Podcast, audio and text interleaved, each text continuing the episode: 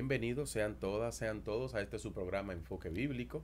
Así como cada semana, pues tenemos la dicha, la bendición y la gracia por parte de nuestro Señor y Salvador de bendecir sus vidas, de compartir con ustedes temas de interés, enseñanzas de la palabra poderosas en el Señor para transformar, para cambiar y para restaurar nuestras vidas. Recordándoles que nosotros, el Ministerio Evangelístico Guerreros de Jesucristo, estamos a través de las diferentes redes sociales, Instagram y Facebook, también como Guerreros de Jesucristo RD, y que nuestro programa ustedes lo pueden ver a través de medios ACN, en Facebook, en YouTube y también en, nuestro, en nuestra página que es www.mediosacn.com.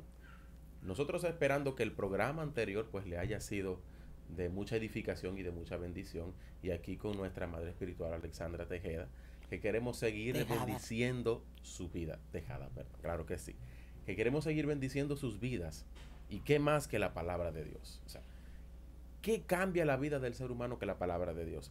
Y así podemos continuar con el tema que estábamos tratando eh, en nuestra transmisión pasada acerca de la soltería. Que ya por ahí nos dejaron unos cuantos comentarios y nos dejaron unas preguntas que queremos tratar pues en la transmisión de hoy.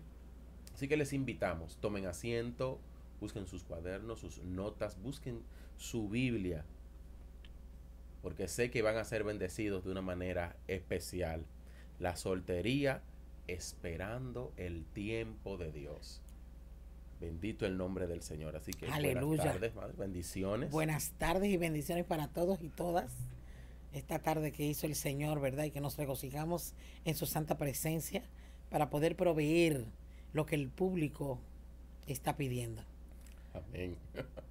Ciertamente, claro, porque nuestra transmisión pasada, si lo podemos mencionar así, muchas vidas fueron bendecidas, jóvenes, tanto féminas como caballeros, acerca de lo que es la soltería y nos dejaron unas preguntitas. Y queremos iniciar con una por ahí ya, que nos dejaron por acá. Y es la siguiente, porque vamos de una vez a entrar en materia. A entrar en materia, ¿verdad que sí? es la siguiente. Nos dicen por aquí, nos hacen la siguiente pregunta. Y nosotros hablamos acerca de que la palabra nos habla de que las casadas están sujetas a sus esposos y las solteras, pues que se dediquen al Señor. Entonces, nos dejaron la siguiente pregunta. ¿Cómo se puede explicar el hecho de que Dios le cede el espacio a los esposos? Mm. No es que le ceda los espacios propiamente. Te doy el paso. No. Hay una condición, ¿verdad? En la antigüedad, aún me trae el Señor, cuando los esposos se casaban, que antes de ir a la guerra, se le concedía un año sabático. Por si acaso lo mataban en la guerra, la esposa no se quede sin el disfrute. Es algo así, ¿verdad? Entonces podemos ver un Dios eh, diverso, de diversidad, de, de amor, que pensó tanto en el hijo que él creó, en los hijos que él creó, que empezó hasta en la recreación, ¿verdad? En el bienestar nuestro, en todo el sentido de la palabra, incluyendo el placer en la buena posición. Entonces, este verso yo quiero que tú lo leas para que la gente sepa que está en las escrituras, que no es que Dios le da espacio, sino que es un mandato y que es la estabilidad del ser humano, porque el único que Dios compara con la iglesia es el matrimonio. Y a Dios le agrada que el matrimonio vaya bien. Y hay cosas que hay que hacer dentro del matrimonio que Dios la respeta entre los dos seres humanos que Él creó. En el libro de Efesios, para todos los que nos están escuchando y nos están observando también, en el libro de Efesios capítulo 5, verso 22, nos dice, las casadas estén sujetas a sus propios maridos como al Señor, porque el marido es cabeza de la mujer, así como Cristo es cabeza de la iglesia, la cual es su cuerpo, y Él es su Salvador. Interesante esto, de, verdad que sí. y lo de las solteras. Así que damas, vayan, vayan tomando apuntes por ahí, vayan anotando, vayan anotando, porque esto es interesante. Así como usted estaba diciendo, no es que el Señor dice, bueno, ya yo me quito para que se ponga tu marido. no es que te doy el espacio completo. Ciertamente, usted estaba mencionando. Eh, esta no es la, escritura que yo te mencionaba, porque dice que no que la casada está sujeta, sino que la casada se ocupa de su esposo y la soltera de su señor. O sea, Dios hace una especificación en esta escritura. Si tú pudieras buscármela, por favor, porque quiero dejar en claro que las escrituras nos hablan de todo cuanto nosotros tenemos que hacer y escudriñarla nos sería bien para que sepamos que Dios dejó un manual de vida y que no es como nosotros entendamos, sino como Él lo ha prescrito para cada uno de nosotros. Esa es una fidelidad asombrosa que nosotras o nosotros debemos darle a Él.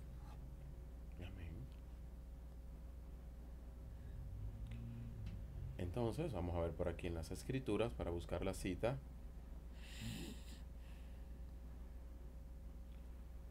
Bendito el nombre del Señor. En lo que tú le estás buscando, yo puedo decirles que, el espacio tan lindo que Dios prepara para la familia, eh, de hecho, Él consolidó la tierra con la familia. Él empezó con una pareja, ¿verdad? Primero Él decidió hacer el hombre y hacerlo a su imagen y semejanza de una manera preciosa y lo puso a señorear en la tierra y lo puso a poner los nombres de todos los animales.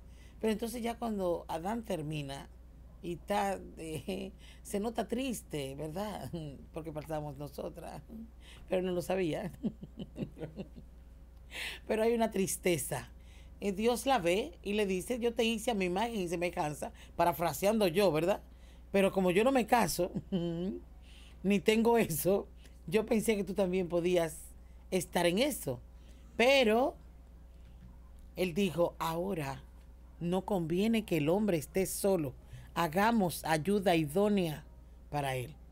Y entonces lo duerme. Señores, los hombres estaban dormidos cuando nos hicieron a nosotras. No estoy diciendo nada con esto, pero ustedes tomen en cuenta, ellos no saben cómo fuimos hechas estaban dormidos, dormían. Y el tiempo que Dios se formó, que Dios tomó para hacernos a nosotras, poniendo las herramientas necesarias para bendecirlo a ellos, no lo sabemos. Pero nosotras a veces olvidamos quiénes somos, para qué fuimos creadas, el poder y el potencial que nos, se nos fue dado en esa formación y en ese, en ese concebir del Padre de nuestras vidas. Y hay una diferencia, aunque querramos y esto lo digo de manera eh, estable, eh, con una verdad absoluta que es la palabra, eh, con el feminismo, aunque querramos ser igual a ellos, no podemos. Ellos fueron hechos del barro, nosotras de la costilla. Y ciertamente somos el sexo más fuerte. Ellos tienen la fuerza bruta, nosotros la inteligencia y la audacia. Ellos tienen la posición, nosotras la influencia. Y cuando nosotras conocemos quiénes somos, vamos a dar un mejor enfoque a nuestras vidas de soltera y a nuestras vidas de casada, porque vamos a tomar el rol que nos corresponde en las dos etapas. Y conociendo el poder que se nos dio, sabiendo quiénes somos, de verdad, la identidad en Dios que tenemos nos va a resolver muchas situaciones, definitivamente. ¿Tienes el verso ya? Claro que sí. Yo creo que parte de lo que nosotros vemos con el tema del feminismo hoy en día es justamente eso, por mujeres mal enfocadas, que no saben quiénes son y no toman la posición que tienen. Ahora bien, eh, la cita referente a lo que estamos hablando acerca de las doncellas y de las casadas, la tenemos en Primera de Corintios, capítulo 7, verso 34. Dice, asimismo, diferencia entre la casada y la doncella. La doncella tiene cuidado de las cosas del Señor para ser santa así en su cuerpo como en espíritu. Exactamente. Pero la casada tiene cuidado de las cosas del mundo, de cómo agradar a su marido. De las cosas del mundo, de cómo agradar a su marido. Tremendo eso. Entonces, no es que Dios le dé el espacio, es que Dios hizo la pareja. Y hay cosas en pareja que se deben hacer. Y yo estoy de acuerdo cuando la gente dice, no, porque en el matrimonio, ah, no, porque todo no es Dios. Señores, todo es Dios en el orden supremo. Porque que yo agrade a mi esposo le agrada a Dios. Le agrada a Dios. Que yo comparta con mi esposo le agrada a Dios.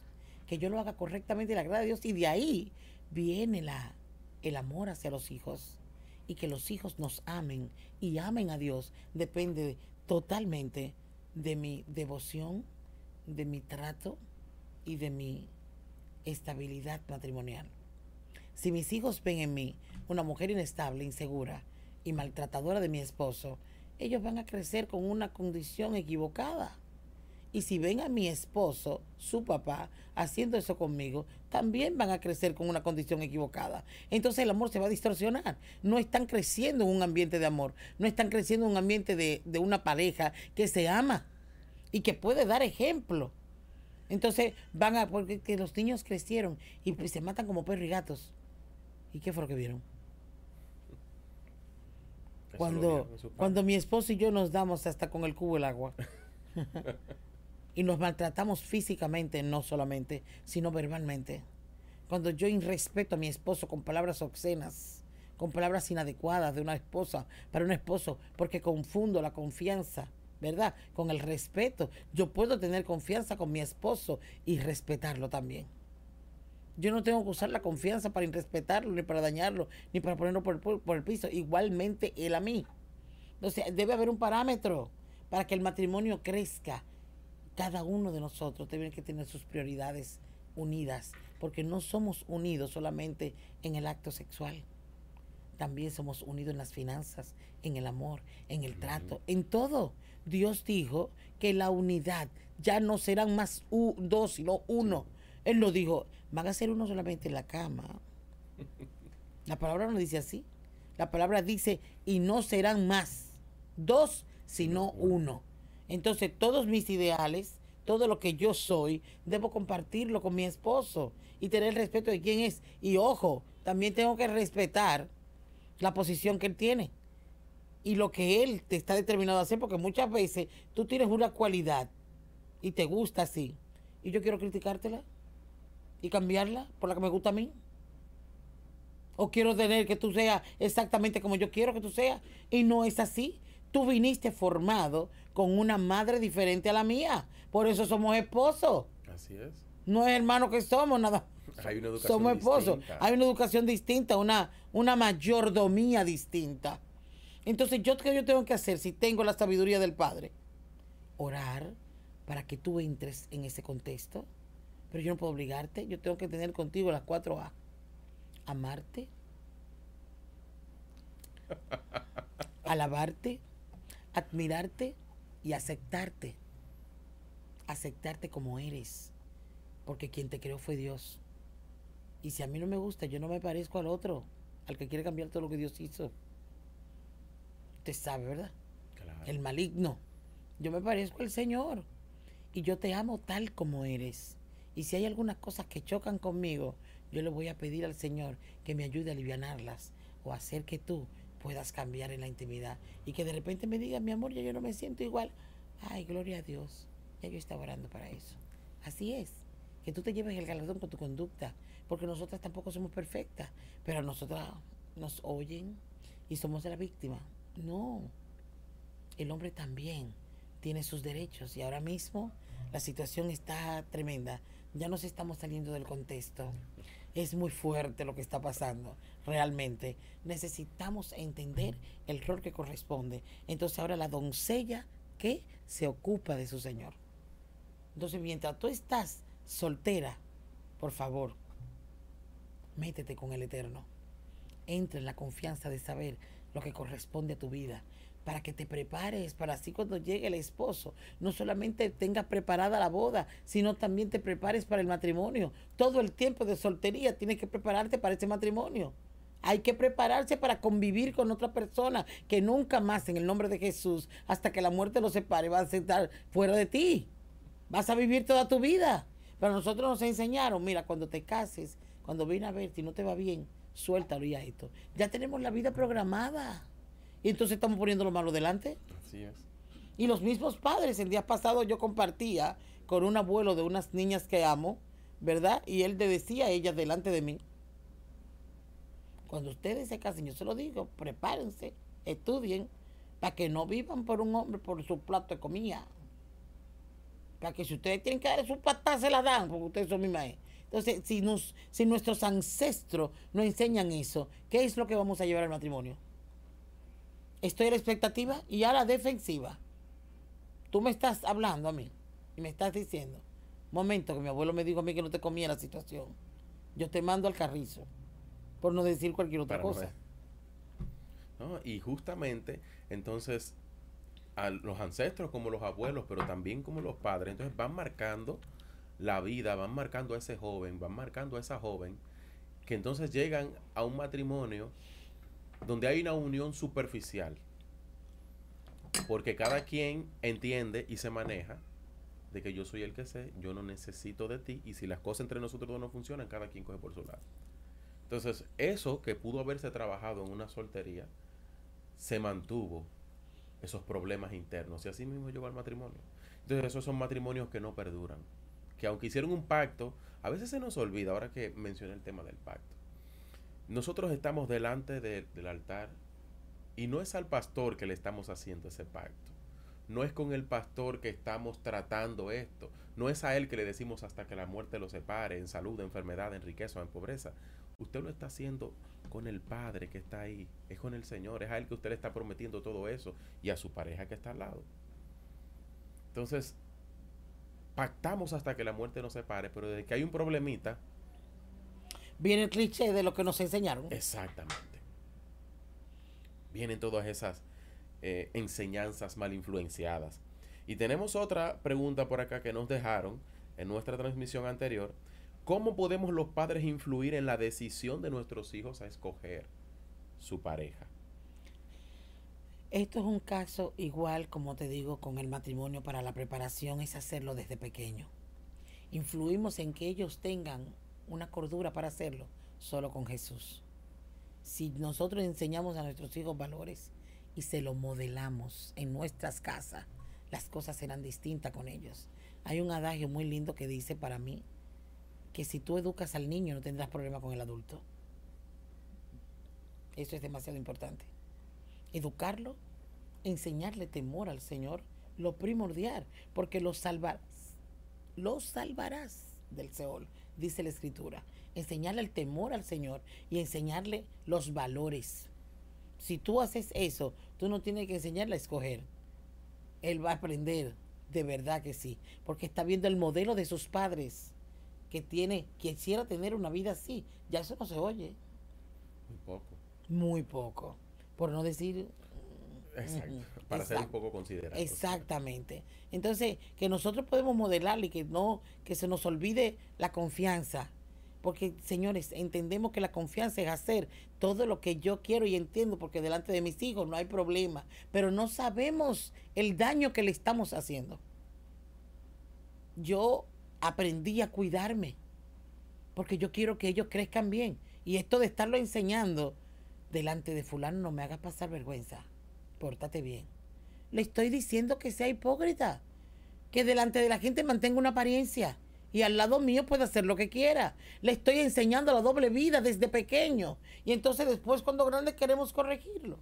Eso es terrible.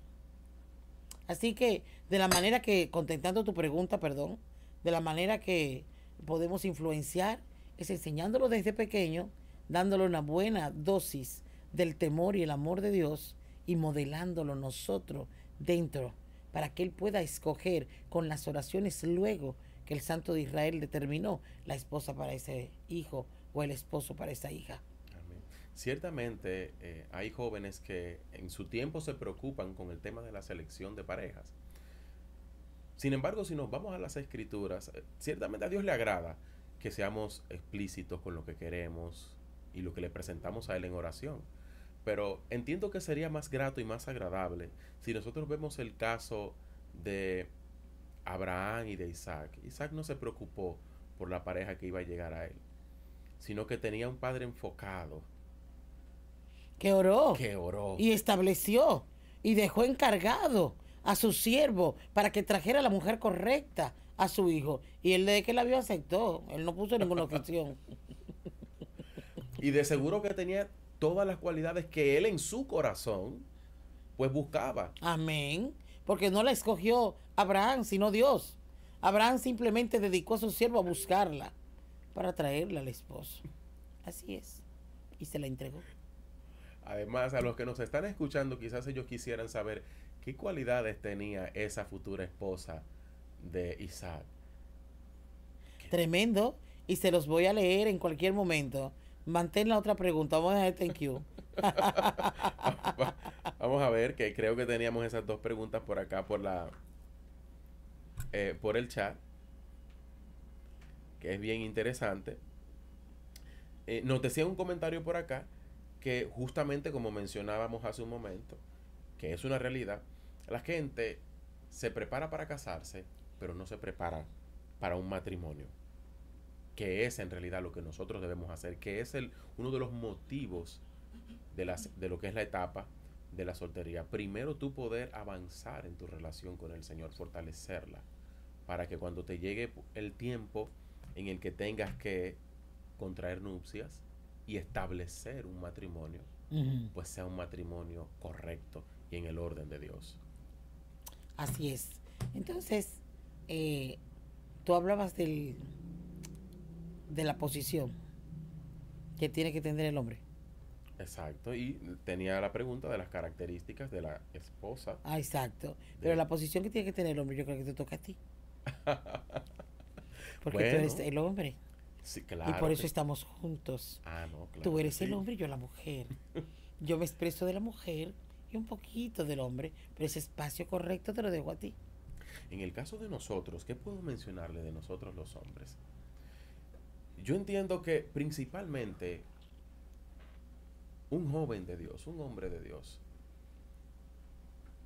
desde temprano, desde que eres, desde que estás en la adolescencia, tienes que buscar la manera en el Señor de establecer una relación con tu Padre, saber quién tú eres en Él, de buscar conocer íntimamente al Señor. ¿Pero para qué? Porque esto ciertamente le va a dar un giro a tu vida, saber quién eres en Dios. Hay tantas personas en, en, el mundo en el que estamos, en el camino en el que estamos caminando, que no saben quiénes son. Tantos jóvenes que están viviendo la etapa de su juventud y de su soltería, sin saber quiénes son ni a dónde van. Entonces aprovecha el tiempo para desarrollarte en el Señor, para encontrarte con el Señor, para que cuando llegue el momento en que tenga que pasar al matrimonio, entonces puedas entender cuál es tu función dentro del matrimonio. Gloria a Dios. Sustento, cobertura, protección. Dios nos llamó para esto. Tenemos que sustentar nuestra familia. Tenemos que ser protectores de nuestro hogar. Establecer un sacerdocio correcto. El hombre de hoy en día y también de tiempos anteriores ¿Qué ha pasado con el hombre? Ha dejado a un lado el sacerdocio que Dios le ha entregado. Entonces, por eso es que hemos visto ahora las mujeres tomando posiciones que le corresponden al hombre, porque el hombre se ha echado a un lado. Entonces, yo, a ti que estás ahí, que nos estás mirando, yo te invito ahora, hoy, en este momento, joven, que ya has establecido quizás ya un matrimonio. Y si no lo has establecido y todavía estás en tu proceso de soltería, a que tomes a que tomes la función y la posición que desde la creación y desde los inicios Dios le dio al hombre. Porque en el Edén, la encomienda, si lo podemos llamar así, fue a Adán que se la dio, no fue a Eva. Amén. Incluso en el momento en que pues Eva pecó, los ojos de ellos no fueron abiertos hasta que Adán no pecó. En el momento en que Adán pecó, entonces vemos en la escritura que dice que sus ojos fueron abiertos y se dieron cuenta que estaban desnudos. Necesitamos retomar la posición que somos como sacerdotes, como cobertura de nuestros hogares, de nuestras casas, de nuestras familias. Y desde temprano, ahí donde estás joven, encárgate ahora de, de poder conocer eso en el Señor, de poder entrar en ese orden, de prepararte en ese orden, para que puedas tener un matrimonio bendecido y en el orden correcto. Amén. Esto es parte y dice que Rebeca no solamente era una bendición, era una mujer generosa. Amén. Tú sabes, era una mujer que tenía firmeza para actuar, tenía determinación y sabía lo que iba a hacer. Fue preparada sin ella darse cuenta. Y cuando Dios determinó su tiempo de, de casamiento y soltar la soltería, ella sintió en su corazón salir. El siervo había dicho en su corazón que la mujer que le diera agua a los camellos, esa sería la bendecida. Y ella salió. Entonces yo siempre le digo a los jóvenes que predigo y a las mujeres que tengo soltera, le digo, en el trabajo Dios bendice, pero no en el trabajo solamente secular, sino en tú estar trabajando para Dios y tú estar exponiéndote a la palabra, a las personas, haciendo, porque la soltera tiene cuidado de su Señor y está cuidando las cosas del Padre y está ejerciendo el mover del Señor en todo lo que tiene que ver con Él. Y entonces en medio de ese mover, de ese trabajar de Dios y de ese exponerte, ¿verdad? Las escrituras y a caminar una vida diferente, santa, delante del Señor, Dios determina el tiempo para bendecirte. Dios determina el tiempo donde dice, hoy llegó el día donde en el calendario mío está tu nombre para ser bendecida. Hoy traigo pareja para ti. Pero nosotros nos desesperamos o la gente nos aborda o nos dice estamos demasiado vieja o muy joven. O siempre hay alguien que te está animando con un consejo. Y muchas veces sin tú pedirlo. Pero entonces muchas veces tú también te llevas. Entonces tener identidad es saber lo que tenemos que hacer en el momento correcto y de que puedo tomar tu consejo, pero finalmente tomaré la decisión correcta yo cuando le ore al Señor o cuando entienda que así debe ser. Tomar el consejo, tomar lo bueno, pero ciertamente el tiempo que le damos a Dios en la soltería es un tiempo invaluable. Entonces no podemos estarnos ocupando todo el tiempo de conseguir esposo y de saber cómo está y a dónde me meto y a dónde voy y si me puesto por aquí y si estoy en esta fiesta o si estoy en este asunto. No, señora. Si yo obtengo la bendición de prepararme en Dios y de trabajar en lo de Él y de ocuparme de Él, como dice las Escrituras, cuando menos me lo espere, seré bendecida con un precioso varón. La vida tiene etapas y nosotros tenemos que aprender a vivirla y aprovecharla al máximo, cada una de ellas. Cada una de ellas, así es. Usted le tocó la etapa de sortería con el Padre, disfrútesela, porque en cualquier momento Dios no es injusto. En cualquier momento su bendición llega. Y ese costillita, ¿verdad? se le pega. Y ese varón hermoso, para que usted le encaje donde usted está, también. Así que ya usted sabe. Y era como en un momento usted mencionó en el programa pasado. Si por alguna razón ya esa pareja que obtuviste en el matrimonio tiene algún defecto, si fue papá que te lo dio, él lo va a arreglar. Amén. Amén.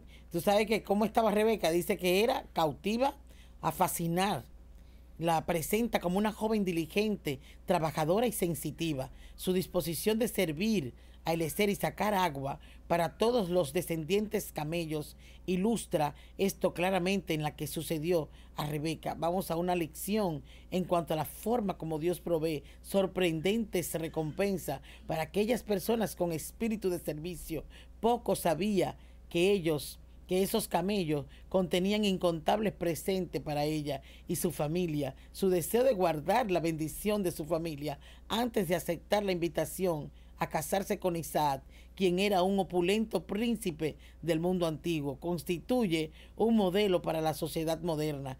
¿Cuántos matrimonios de hoy día serían distintos si primero el Espíritu Santo fuera el guía, si la oración y la adoración constituyeran una práctica cotidiana y tercero, si la pareja tuviera la bendición de la familia. Aleluya. Dios mío, qué hermoso está eso. Muchas veces no tenemos la bendición de la familia, o nos vamos por la ventana, o no esperamos el tiempo, ¿verdad? Porque eso es lo que queremos, es que lo amo y no me aguanto, tengo que estar con él. Pero así mismo como cuando se va, así como Carlos se desinfla, no quiero saber de él. Ah, no, porque lo que me hizo, no, yo pensaba que sí, pero muchacho, que yo estaba loca. No, no se conjuga.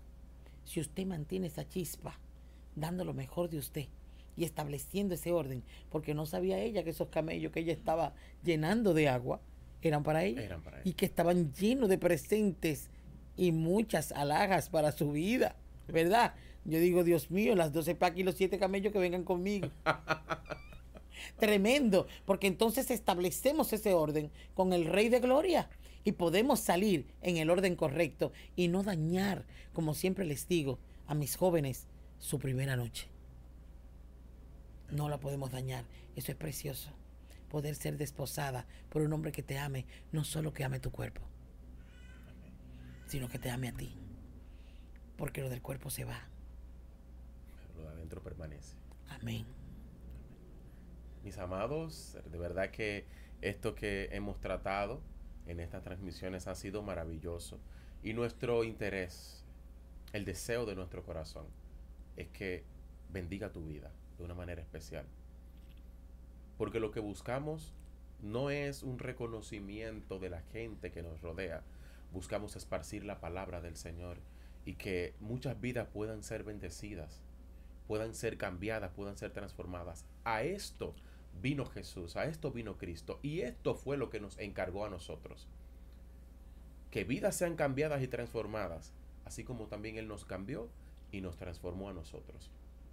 Jóvenes solteras, jóvenes solteros, dedíquense en este tiempo que el Señor les ha permitido a tener ese encuentro con su Padre, a conocerlo íntimamente, a poder desarrollar una relación de intimidad con Él y en Él, y esperando con una certeza y convicción en tu corazón de que Él tiene el tiempo específico y que Él está preparando la persona específica para tu vida, porque Dios une ministerios y Dios tiene propósitos poderosos para con la persona que Él va a unirte en el tiempo correcto.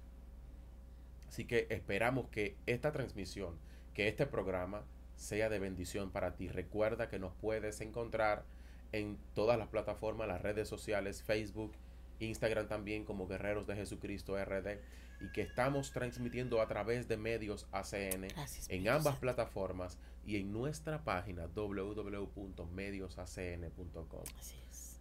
Queremos que seas bendecido de una manera especial y esperamos que este programa te haya bendecido también. Déjanos tus comentarios que nosotros en nuestra siguiente transmisión pues vamos a dar respuesta y si no, de igual manera, también ahí en la barra de comentarios te vamos a responder. Grato este tiempo, lo que hemos podido conversar Amén. en este momento. Y como yo sé que el Señor esta palabra la tenía para alguien o la tiene para alguien que en el momento específico va a ver este programa. Amén. Y va a ser, compla- eh, va a ser complacido o establecido en el nombre de Jesús, porque es un tiempo específico, como tú decías, y donde hoy hay tanto bombardeo, es necesaria que una palabra de bendición específica llegue a tu vida para que tu tiempo sea el de Dios. Gloria a Dios. Así que para nosotros es un placer haber compartido este tiempo con ustedes y les esperamos nueva vez en una próxima entrega de Enfoque Bíblico. Bendiciones.